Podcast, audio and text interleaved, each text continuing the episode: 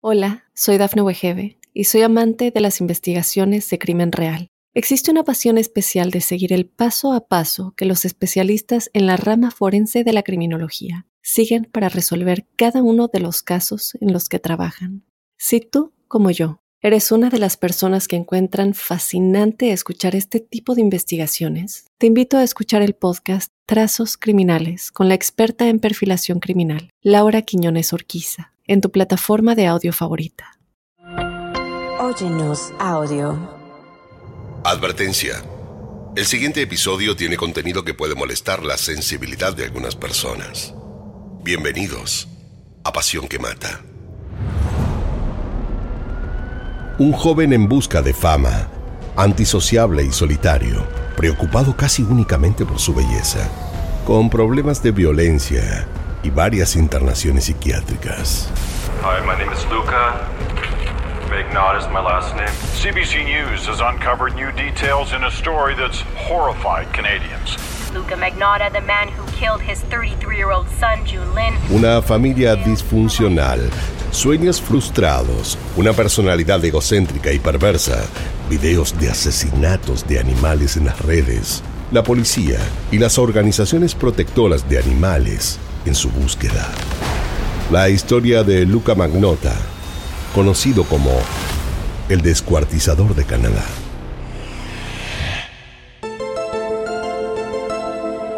Esto es Pasión que Mata, una producción original de Oyenos Audio, en donde analizamos los asesinatos más terribles, las historias de celos, engaño, abandono y ambición que llevaron hasta la locura a sus protagonistas. En el episodio de hoy hablaremos de Luca Magnotta y su interés por la fama. Soy Fabián Carvajal. Bienvenidos.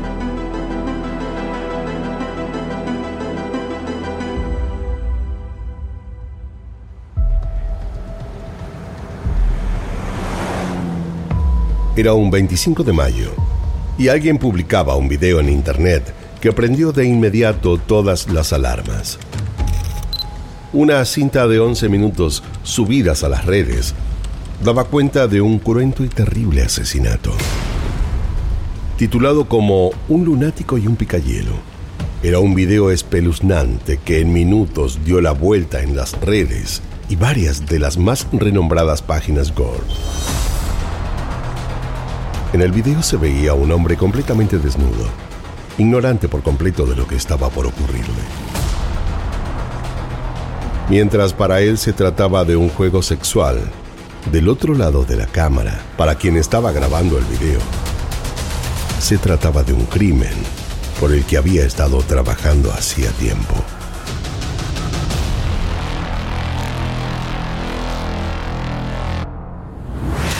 El asesino del video vestía una sudadera con capucha para esconder su identidad. La víctima, en cambio, mostraba su rostro. Estaba desnuda, amordazada y atada a una cama. Pero nada de esto parecía haber sido contra su voluntad. El asesino se acercó a su víctima. Parecían conocerse. El joven que estaba recostado sobre la cama eh, no tuvo miedo, pero luego, sin mediar palabra alguna, y como de repente, le clavó un picayelo en el cuerpo.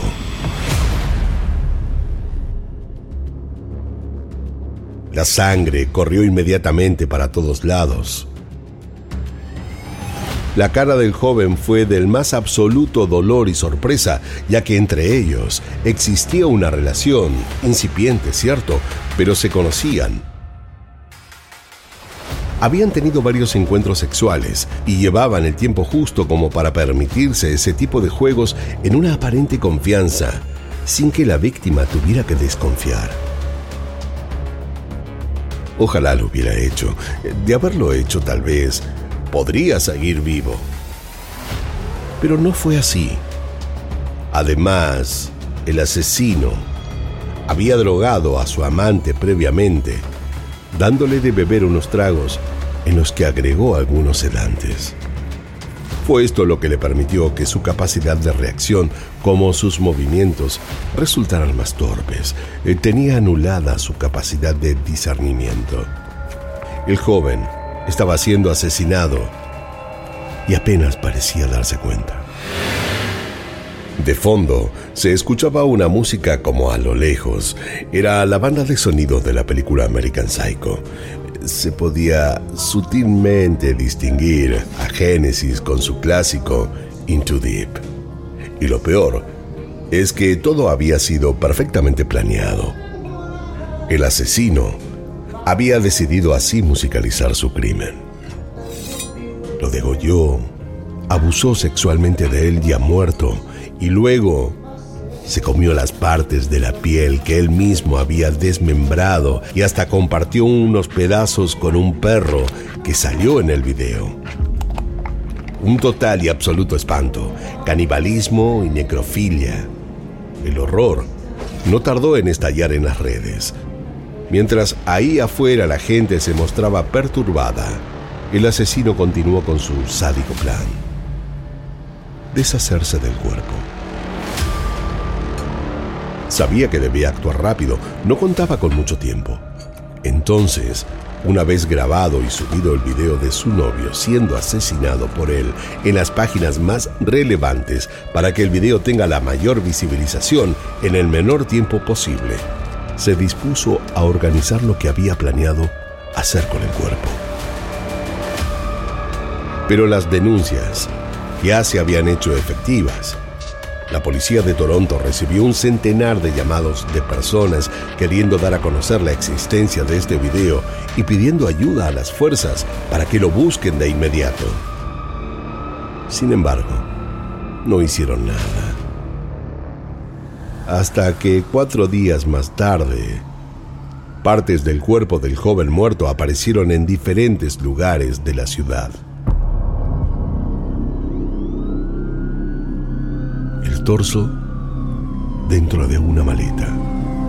Había sido abandonada en un callejón oscuro y con poca circulación, donde todas las personas de la zona salían a arrojar su basura. El conserje del edificio que salía a limpiar el frente como de costumbre, vio la valija negra tirada junto al contenedor y si bien el primer día no hizo nada, al siguiente tomó la decisión de abrirla y ver qué tenía dentro. Según él mismo le dijo a la policía. Eh, fue extraño ver esa valija tirada ahí. Además salió un olor horrible. Se ve que estaba ahí tirada en la calle hacía algunos días. Me di cuenta que había algo extraño. De haber sabido que se trataba de esto, hubiera intentado acercarme antes, dijo. Con el resto del cuerpo mutilado del joven, el asesino hizo varios envíos por separado. Al primer ministro de Canadá, Stephen Harper, le envió un pie. A Justin Trudeau, líder del Partido Liberal, le envió una mano, pero cuando estaba a punto de recibirla, la oficina de correos de la delegación de Ottawa se dio cuenta que la caja contenía algo extraño y detuvo el envío. La otra mano y el otro pie llegaron a dos colegios de Vancouver y la cabeza se encontró en un parque muy concurrido donde el criminal la había arrojado para que fuera prontamente vista.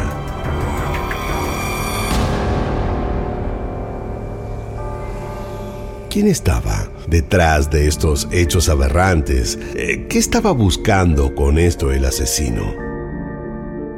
¿Cómo harían para encontrar al descuartizador de Montreal?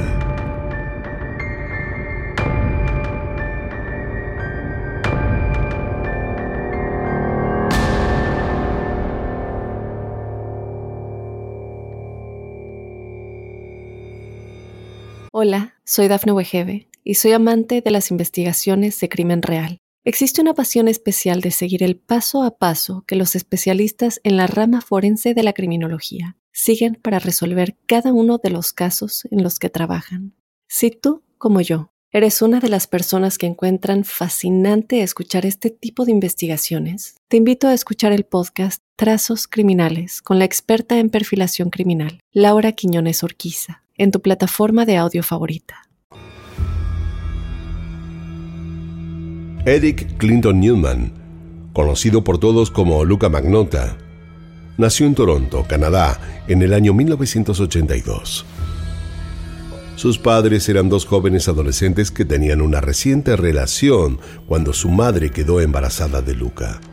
Y lo cierto fue que la relación entre ellos no prosperó.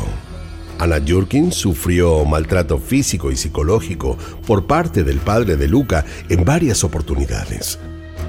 Hacía lo que quería. Y cuando volvía a su casa era solo para buscar problemas, pelear, tener sexo y echarse a dormir. Él, además de pertenecer con orgullo a grupos nazis, se creía superior a Jorkin y se lo hacía saber en cuanta oportunidad tenía. La consideraba torpe, entrometida e incapaz de poder llevar las cosas del hogar adelante. Por esto, la familia de Luca vivía en un constante clima de violencia y los maltratos de su padre estaban a la orden del día. Gritos, insultos, golpes y vajilla rota fueron el ambiente donde Luca pareció condenado a crecer. Un ambiente inapropiado para el desarrollo de cualquier pequeño de su edad. Además, su padre no solo atacaba con agresiones tanto físicas como verbales a Jürgen, sino que también proyectaba su ira contra sus hijos. Luca, al ser el mayor de los hermanos, fue quien más lo sufrió en carne propia. Su situación en el colegio no era muy diferente. Sus compañeros de escuela le hacían bullying. El pobre Luca no podía encontrar un lugar amable y seguro donde estar tranquilo. Esto evidentemente provocó que su personalidad se viera afectada y en algún lugar de su corazón él empezó a sentir la necesidad de ver sufrir a otros lo que le habían hecho vivir a él. Nacía en él el deseo de venganza. Eh, la madre de Luca no pudo resistir más la relación con el padre y finalmente tomó la sabia decisión de separarse. Aunque lo vivido fuera imposible de borrar y a todos tuvieran que cargar con las consecuencias. Como ella era una mujer guapa y con una personalidad muy histriónica, al tiempo, conoció a un nuevo hombre y sin mucho que esperar, presa de su enamoramiento, volvió a casarse. Pero su nueva pareja no era muy distinta a la anterior.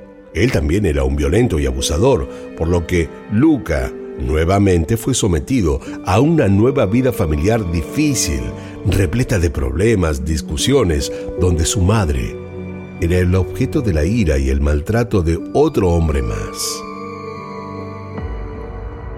Tras la separación de sus padres y viviendo ya con la nueva pareja de su madre, Luca eligió irse a vivir con su abuela. Eh, su vida allí fue más tranquila y su abuela no hizo más que consentirlo e intentar que él fuera feliz. Pero lo cierto es que nadie se metía mucho en la vida de Luca. Ya siendo un adolescente, él tomaba sus propias decisiones. Y si bien siempre había vivido problemas en la escuela sometido a la burla de sus compañeros, el colegio secundario no fue muy diferente por lo que, cansado de sufrir bullying, tomó la decisión de no ir más. Dejar definitivamente colegio lo llevó a transitar mayor soledad y así fue como desarrolló un carácter egocéntrico y vanidoso casi al extremo. Lucas se había convertido en un joven antisociable, encerrado todo el día en la habitación de la casa de su abuela. Eh, sin mucho para hacer y solo se preocupaba por él mismo su físico se convirtió en su nuevo hobby. Podía pasarse horas entrenando, mirándose frente al espejo o cambiando cuantas veces le fuera posible el color de su cabello. Su personalidad comenzó a ser muy extraña y preocupante para su familia, por lo que decidieron intervenir y llevaron a Luca a ver a varios especialistas. Allí comenzó un raíz de visitas a psiquiatras y psicólogos varios, cada uno con su punto de vista y opinión, pero cuando entre ellos lograron un consenso, el resultado no fue el deseado. Todos como familia debieron enfrentar un nuevo difícil momento, Los médicos que lo vieron dieron un diagnóstico muy triste, tanto para él como para todos. Y es que Luca padecía de esquizofrenia paranoide, al igual que su padre. A partir de ahí entonces, comenzó un largo y arduo derrotero. Eh, fueron varias las internaciones que tuvo en un corto periodo de tiempo y desde entonces no dejó de tener episodios psicóticos y agresivos. Lejos de su voluntad, se vio obligado a tener que tomar medicación.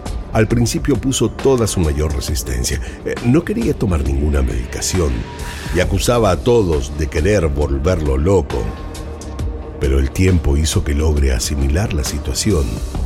Ya más calmo, logró comprender y hasta aceptar su enfermedad.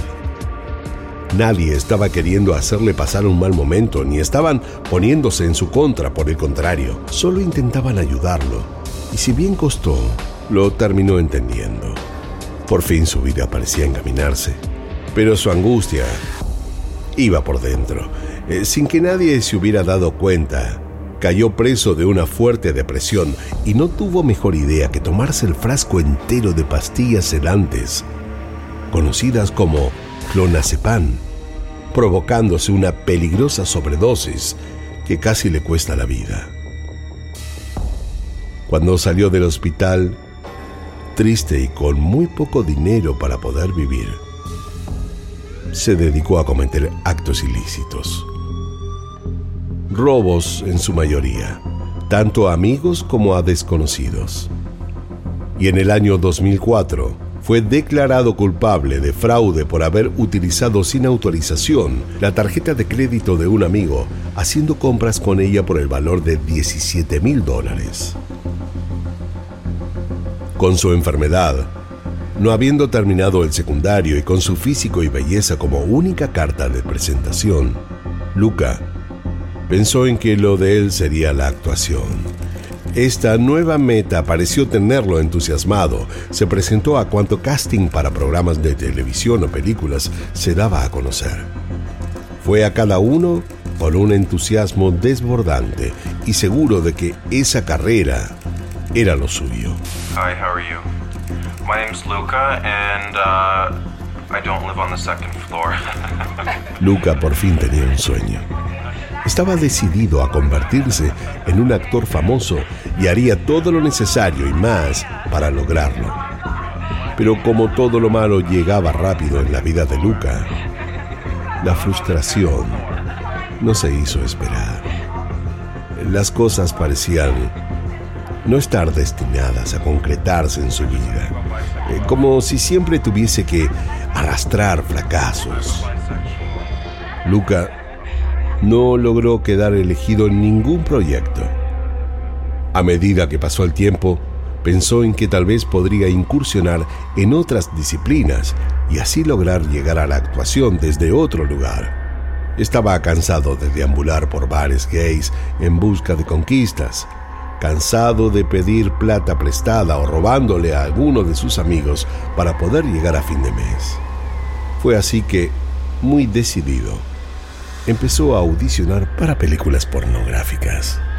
What's it been like for you becoming an escort? Do you enjoy your work? Yeah, you know, I really do enjoy my work. Um, I get to meet new people and, uh, all the time and, uh, y comenzó rápidamente a trabajar como actor porno.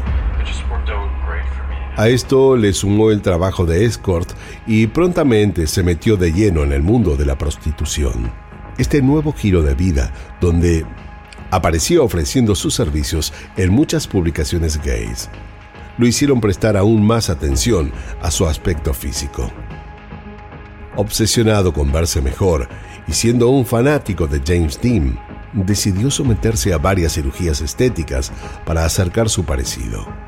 Ser igual a James Dean se convirtió en su nueva ambición. Primero se retocó la nariz, Luego eligió colocarse trasplante de pelo y llegó hasta colocarse pómulos. Luca solo pensaba en su belleza. Creía que este era el único talento que tenía que le permitiría llegar a donde quisiera. Además, tenía conciencia que su personalidad no era fácil por lo que verse bien siempre sería una perfecta carta de presentación. La gente jamás desconfía de la gente linda y sabía que eso le serviría de mucho. Lucas se pasaba horas frente al espejo, eh, subía fotos de él mismo en diferentes lugares o haciendo cosas diversas y como le gustaba la idea de tener fanáticos o acosadores, él mismo inventaba comentarios. Creó perfiles falsos de personas que le acosaban y hasta llegó a publicar anuncios ofreciendo servicios de compañía bajo el nombre de Jimmy. Pero Luca no estaba bien. En su tiempo libre tenía como hobby mutilar a perros y gatos, y luego enviar sus extremidades amputadas a modo de gracia a alguno de sus amigos. Pero lejos de causarles risa, muchos de sus amigos y allegados se asustaron mucho. Eh, no les pareció normal. Sintieron que Luca estaba completamente loco y decidieron alejarse. Solo a un perverso se le podría ocurrir mutilar así a pobres e inocentes animales. Dejaron de atender el teléfono. Eh, no asistieron a los lugares donde solían ir para encontrarse y si se acercaba hasta sus casas y les tocaba el timbre, le pedía que se fuera, dándole excusas y que claramente eran mentiras. Y Luca no tuvo más remedio que aceptar el mensaje. Eh, no necesitaba ser un genio para darse cuenta que lo estaban evitando, pero ¿qué podía hacer? ¿Obligarlos a que se queden con él? Evidentemente esto no era lo que él había buscado. Su forma de querer llamar la atención y agradar a su entorno de amigos eh, no había tenido el efecto buscado. Y otra vez se había quedado completamente solo. Si bien se sintió muy triste y por momentos tuvo la sensación de que no superaría esta crisis, decidió seguir. La vida no podía quedar así por más incomprendido que se sintiera. Eh, no podía ser que quieran seguir siendo sus amigos.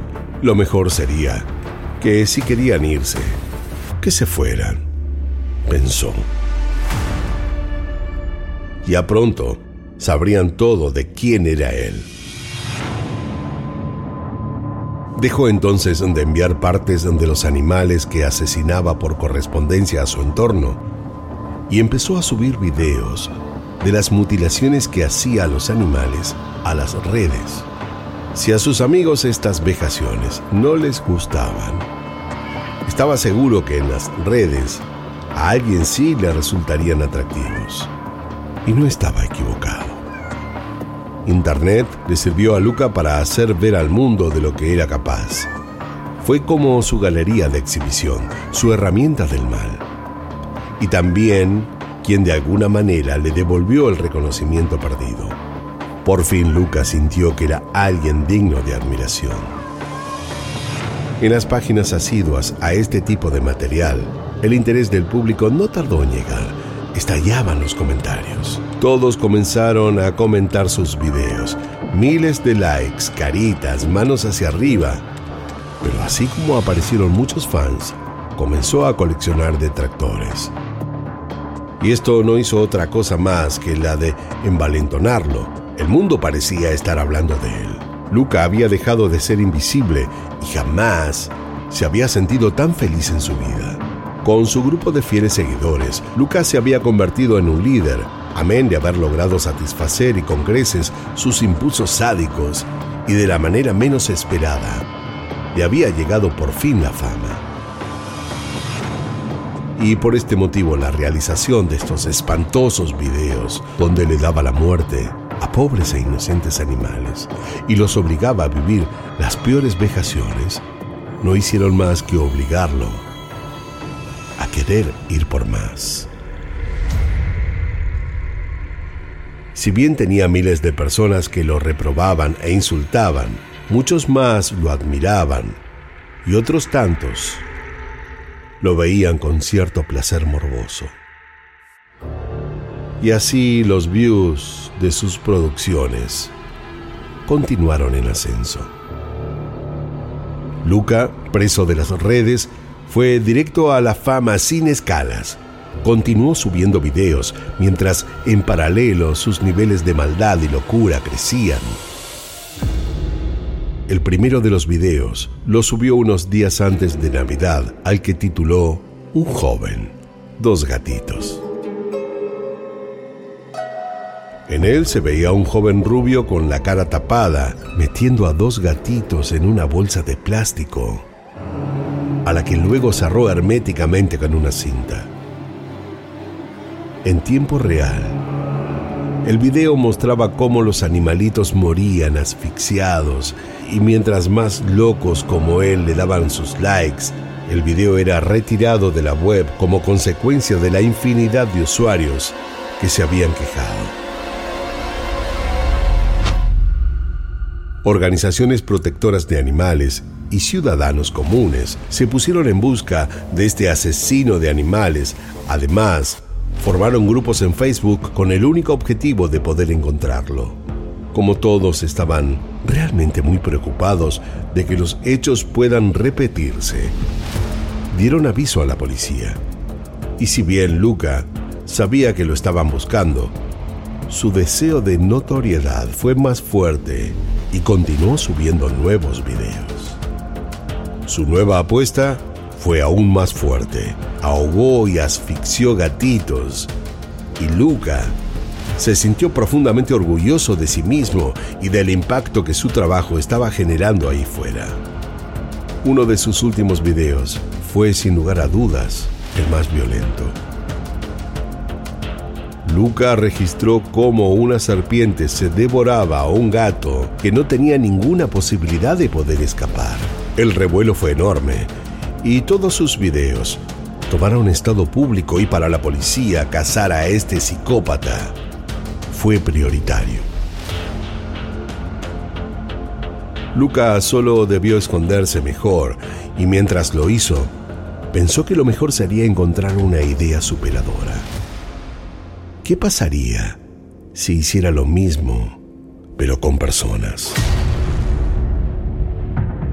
Ellos serían sus nuevas víctimas.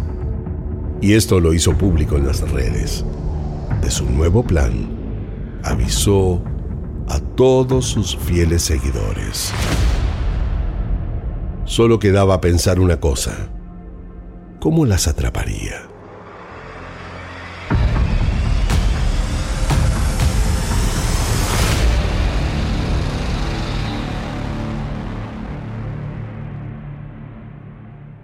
Hola, soy Dafne Wegebe y soy amante de las investigaciones de crimen real. Existe una pasión especial de seguir el paso a paso que los especialistas en la rama forense de la criminología siguen para resolver cada uno de los casos en los que trabajan.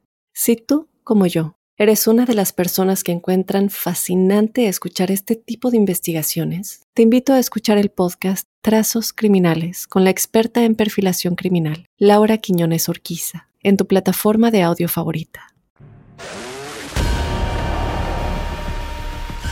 Encontrar víctimas no resultó difícil. Pensó que ofreciendo sexo a través de algunas páginas conocidas le sería fácil dar con alguna y de hecho no se equivocó. Publicó un anuncio de Craigslist ofreciendo sus servicios sexuales. Y Lin Yun, desconociendo sus intenciones, se contactó de inmediato con él. Lin Jun había nacido un 30 de diciembre del año 1978, era de origen chino, un chico emprendedor y con muchas ganas de salir adelante. Era estudiante en la Facultad de Ingeniería en la Universidad de Concordia y para poder costear sus estudios trabajaba unas horas en una tienda en Point St. Charles. Lin estaba rodeado de amigos, era sociable, siempre dispuesto a ayudar y un gran organizador de fiestas y reuniones.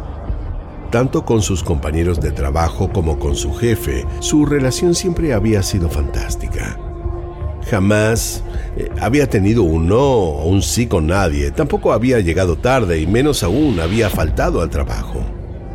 Lynn se mostraba como un joven responsable y lleno de virtudes. En su intimidad, solía vivir aventuras sexuales profundas e intensas. Eh, se relacionaba fácilmente con los hombres y era absolutamente desinhibido. Luca y Lynn no era la primera vez que se veían. De hecho, ya lo habían concretado varias veces antes. Esa noche, antes de encontrarse con Luca, Lynn le había enviado un mensaje de texto a uno de sus mejores amigos como a las nueve de la noche. Pero cuando el amigo vio el mensaje y le contestó, Lynn no le respondió más. Al otro día, Lynn no se presentó a su trabajo y su jefe sospechó que algo malo podría haberle pasado. Lynn no era de faltar así. Interesado en saber el paradero de Lynn, habló con todos los demás empleados, pero nadie sabía nada. Contactó entonces a uno de los mejores amigos de Lynn y como éste desconocía por completo qué le podría haber sucedido a su amigo, se ofreció a ir junto a dos jóvenes más a su departamento. Al no poder encontrarlo, no tuvieron más remedio que ir hasta las oficinas policiales y dejar sentada la denuncia. Lynn había desaparecido. Mientras ellos hacían esto, un espantoso video cobraba más y más views en las redes. Esa grabación de 11 minutos perfectamente editada mostraba el asesinato de un joven. El joven del video era Lynn y el asesino no era otro que Luca Magnota. The suspect is a 29-year-old model and self-styled porn actor. El exactor porno de 29 años, Rocco Luca Magnota, es buscado por las autoridades en el extranjero por asesinar y descuartizar a un hombre. Quedaba claro en el video que Lynn desconocía por completo lo que estaba aconteciendo. Él creía que se trataba simplemente de algún juego sexual, sin siquiera suponer que ese encuentro le costaría la vida. Y los que vieron el material pudieron ver cómo alguien asesinaba en tiempo real a otro hombre. Luego de subirlo a las redes y esparcir las partes del cuerpo de Lynn por toda la ciudad, Luca huyó a Europa. Agencies around the world are circulating photos of Luca Magnota. Una vez que Luca fue identificado como el autor del crimen, las búsquedas se hicieron más exhaustivas en todo Canadá y las autoridades dejaron saber que urgía encontrar el asesino antes de que le quite la vida a otra víctima más. These surveillance images show Berlin police entering the internet cafe and moments later walking out with Interpol's most wanted. Luca Magnotta's final words as a free man to police Okay, you got me. Lejos de lo que podrían suponer, el 4 de junio hallaron a Luca en un cibercafé de Berlín mientras buscaba noticias sobre sí mismo.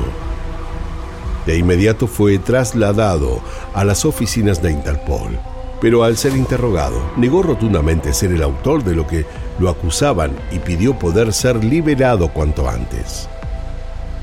Los oficiales a cargo hicieron caso omiso a su reclamo y en cuestión de horas, Luca fue deportado a Canadá donde fue juzgado. La justicia canadiense ha condenado a Luca Rocco Mañota por el asesinato en 2012 de un estudiante de origen chino. Hoy cumple una condena de cadena perpetua por el atroz crimen que cometió. Fue enviado a la prisión de Sepp Place, a más de 800 kilómetros de Montreal. Y si bien pasó un tiempo desapercibido, con los años se volvió a hablar de él. Luca decidió publicar un anuncio para encontrar pareja en una web de citas. Busco una persona leal, preferentemente educada, financiera y emocionalmente estable para una relación comprometida a largo plazo. Si crees que podría ser mi príncipe azul, envíame una carta detallada con al menos dos fotos. Solo aquellos que considere compatibles recibirán una respuesta. Escribió esto, pero sin especificar quién era él, y menos aún que estaba en prisión. Si bien el amor no lo encontró a través de las redes, hoy Luca está casado y con otro recluso, Anthony Jolin.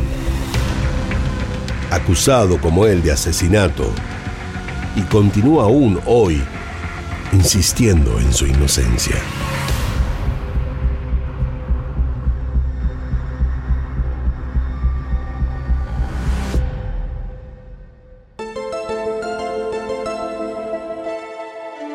Esto fue Pasión que Mata, una producción original de Óyenos Audio. No olviden suscribirse y calificarnos en todas las aplicaciones de podcast.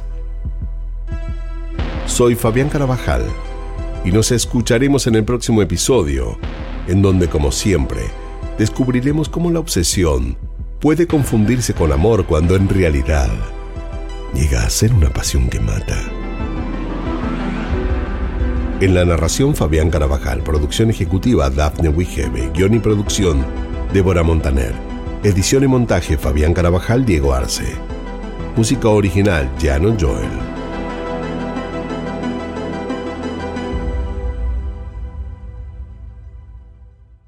Hola, soy Dafne Wegebe y soy amante de las investigaciones de crimen real. Existe una pasión especial de seguir el paso a paso que los especialistas en la rama forense de la criminología siguen para resolver cada uno de los casos en los que trabajan.